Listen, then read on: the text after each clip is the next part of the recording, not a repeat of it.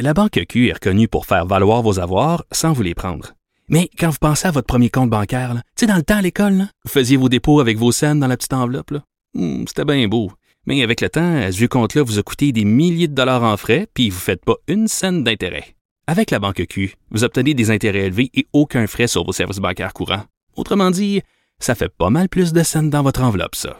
Banque Q. Faites valoir vos avoirs. Visitez banqueq.ca pour en savoir plus.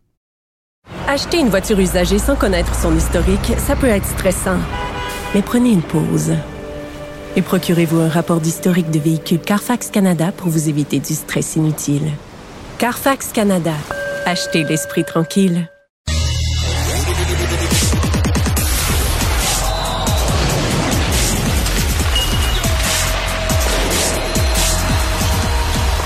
Les sports.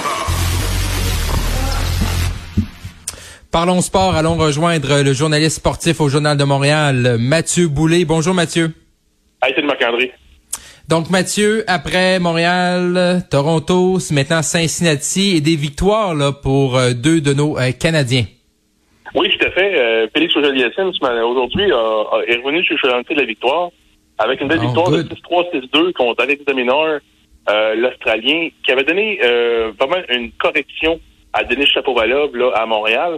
Euh, donc, une belle victoire pour Félix Ojaliassine. Et c'est une belle façon de rebondir après la défaite qu'il a subie Mhm. en quart de Oui. finale à Montréal contre Casper Ruud. Je sais pas si tu t'en souviens, ça a été une, une vraie gifle contre Oui. Félix là, à Montréal devant ses partisans, 6-2, 6-1. Euh, là, euh, Félix, j'avais hâte de voir comment il allait réagir à son prochain match. Mais là, Mm. vraiment, un très, un très bon match de la part de Félix. Et là, il continue sa route là euh, euh, au tournoi de Cincinnati, dans la ronde des 32. Là, donc, on tombe dans la ronde des 16. C'est quand même pas négligeable.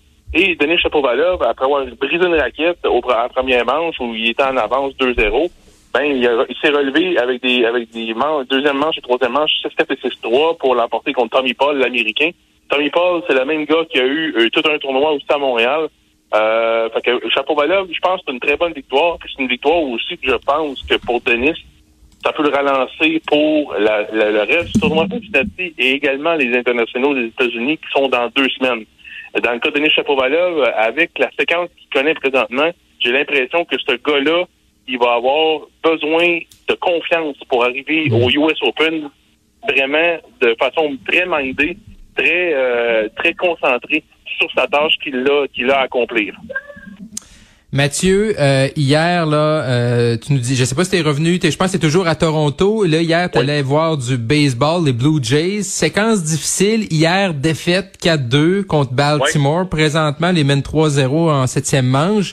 Mais là, euh, c'est une mauvaise séquence là qu'on regarde hier, on regarde lundi, également nos défaites. C'est-tu en train de leur coûter une place en série, tout ça? là? Ben oui, mais Marc-André, euh, moi hier, j'ai été là avec mes, mes, mes enfants, tu sais, euh, Félix, euh, Félix, Jacob, puis Émile. C'est le premier match au Blue, Jays. Fait que dans ce temps-là, tu sais, je vois là comme mon, mon chapeau de partisan.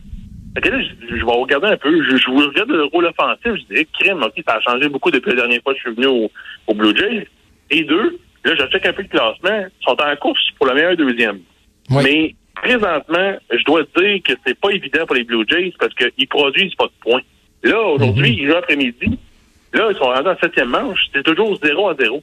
Ils ont de la misère à, à- à frapper, à, à frapper puis à produire des points. Et ça, ça met énormément de pression sur le lanceur. Le lanceur, là, on n'a pas beaucoup de, ils n'ont pas beaucoup de Young, des, des gars qui vont des, des grands lanceurs, ils n'ont pas des tonnes. Mais ça met énormément de pression sur le lanceur. Donc, c'est c'est sûr et certain que les Blue Jays, s'ils veulent avoir une place comme repêchée, comme équipe repêchée pour les séries éliminatoires, ils vont devoir se ressaisir et ça, et ça urge. Parce que lors des dix derniers matchs, ils ont une, une fiche de deux victoires, huit défaites. Donc, ça va pas très bien. Et le changement d'entraîneur qu'ils ont procédé il y a quelques semaines avec en, en mettant dehors Charlie Montoyo pour Brian Schneider, euh, pour le moment, euh, il n'y a pas eu vraiment de d'électrochoc positif. Puis moi, il n'y a pas grand monde qui va, me- qui va me faire à croire que lorsque tu as un, un receveur comme Alendro Kirk, qui était même pas dans les plans l'année passée, est rendu ton quatrième frappeur, c'est parce que tu as certains ennuis offensifs. Vladimir Guerrero, ton deuxième frappeur, moi, je le verrais plus comme troisième frappeur et non pas deuxième frappeur. Mais tu sais, ça, c'est des choix d'entraîneur. Puis Brian Schneider a pris des décisions et là, il doit vivre avec. Mais je dois dire que hier, j'étais un peu surpris de la, de la composition du rôle offensif des Blue Jays. Mais là, euh, donc, ça prend des buts, là. Donc, c'est ça que tu es en train de dire. Ça prend des, points, ça prend ben des oui, buts. Ça prend des points. L'année passée, Marc-André, là, ça frappait là, sur un méchant temps. Euh, ouais, là, cette année, c'est... Guerrero, mm -hmm. Bichette, euh, Kevin Biggio faisait ça. Mais le, la, le départ de Marcus Simeon, lui, il, est rendu, il, il, a quitté sur autre cieux pour, euh, en, en, par le biais de l'autonomie. Ce départ-là a fait excessivement mal aux Blue Jays. Simplement parce que Marcus Simeon se remet deuxième. Mais il protégeait beaucoup les jeunes, comme Beau Bichette, comme Vladimir Guerrero, parce que les deux jeunes avaient des meilleurs lancers de la part des lanceurs adverses. Donc, il y avait des, des, des balles à circuit, je peux dire, et des balles à coup sûr. Des balles, à, des balles où Mhm. ils peuvent frapper puis produire des points. Là, cette année, là, les, les, les lanceurs attendent Vladimir de pied ferme. Même chose pour Beau Bichette. Beau Bichette, ça va tellement mal cette saison qu'il n'y a même pas 50 points produits à l'heure où je te parle. Puis en plus, il, fait, il est rendu qu'il fait septième dans le rôle offensif. C'est Mhm. pas la c'est, pas la place que Beau Bichette devait, devait occuper au début de la saison. Mais là, ils ont tellement essayé, essayé, essayé de, de, de choses différentes que là, Beau Bichette est rendu un gars de septième rang. C'est pas normal non plus. Hmm.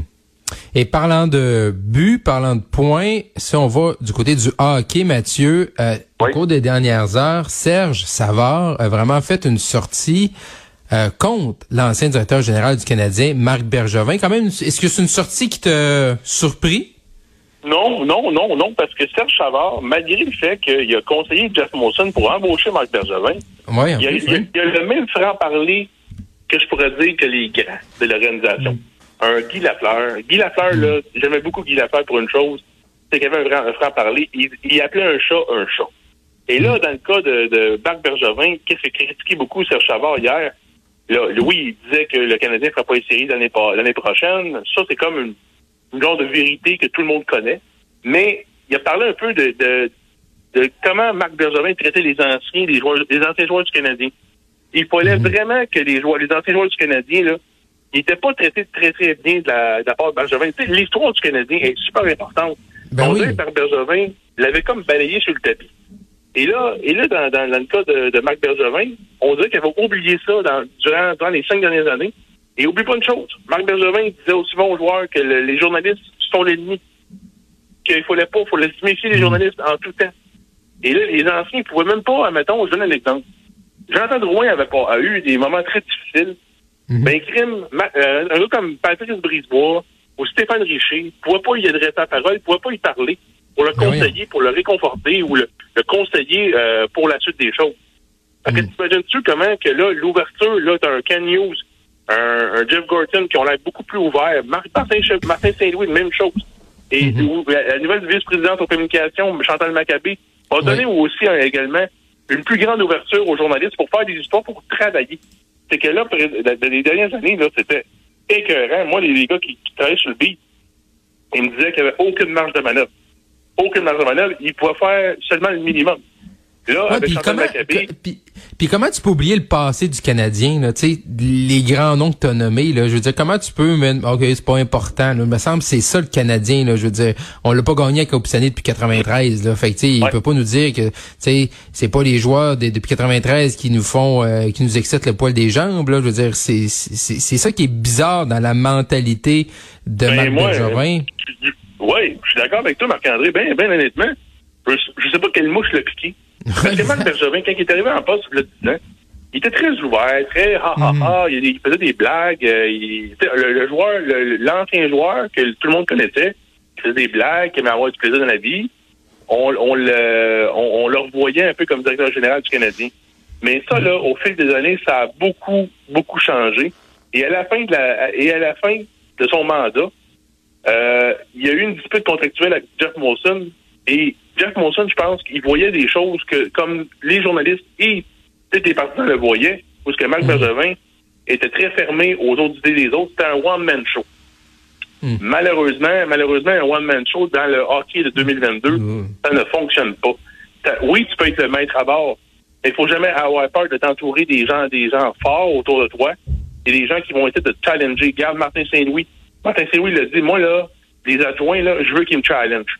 Je veux qu'ils mettent en, en- en doute certaines de mes décisions. Je, je veux qu'ils me prouvent qu'ils ont l'équipe à cœur et qu'ils sont prêts à, à repousser les limites de cette équipe-là. ça, cette mentalité-là, je pense que Marc Bergevin était tellement usé par toutes les critiques et tout. Je pense qu'il l'avait oublié. Et euh, là, tu l'as vu avec l'équipe en, général, mais tu l'as vu avec les anciens. Dès que dès qu'il est parti, les anciens ont, retrouvé leur place autour de l'équipe. Où, les, gars comme les, Patrice Brisebois, les, Stéphane Richer, qu'eux autres, là, ils ont encore le, le CH tatoué sur le cœur. Il faut même pas parler aux joueurs. Euh, puis il faut qu'ils fassent des détours par la salle de presse pour aller au salon des anciens.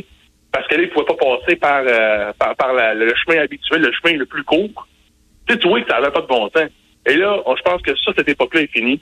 Et les, les, anciens vont être enfin, ils vont être de retour. Le respect envers les anciens va être de retour. Et c'est parfait comme ça. Hmm. Et les, le Canadien, faut jamais oublier l'histoire. C'est au-dessus de 100 ans d'histoire, mais là, il faut que c'est sûr que ça ne ramènera pas plus de victoires sur la patinoire, mais l'ambiance va être pas mal plus saine au, sein, au sein de l'organisation. Oui, puis je pense que c'est une bonne, c'est une bonne nouvelle, puis d'avoir des, des, de nouveaux visages comme Chantal Maccabé qui reconnaissent l'histoire du Canadien, c'est super important. Mathieu Boulay, journaliste sportif, Journal de Montréal, un gros merci et on se reparle demain. À demain, Marc-André. Salut.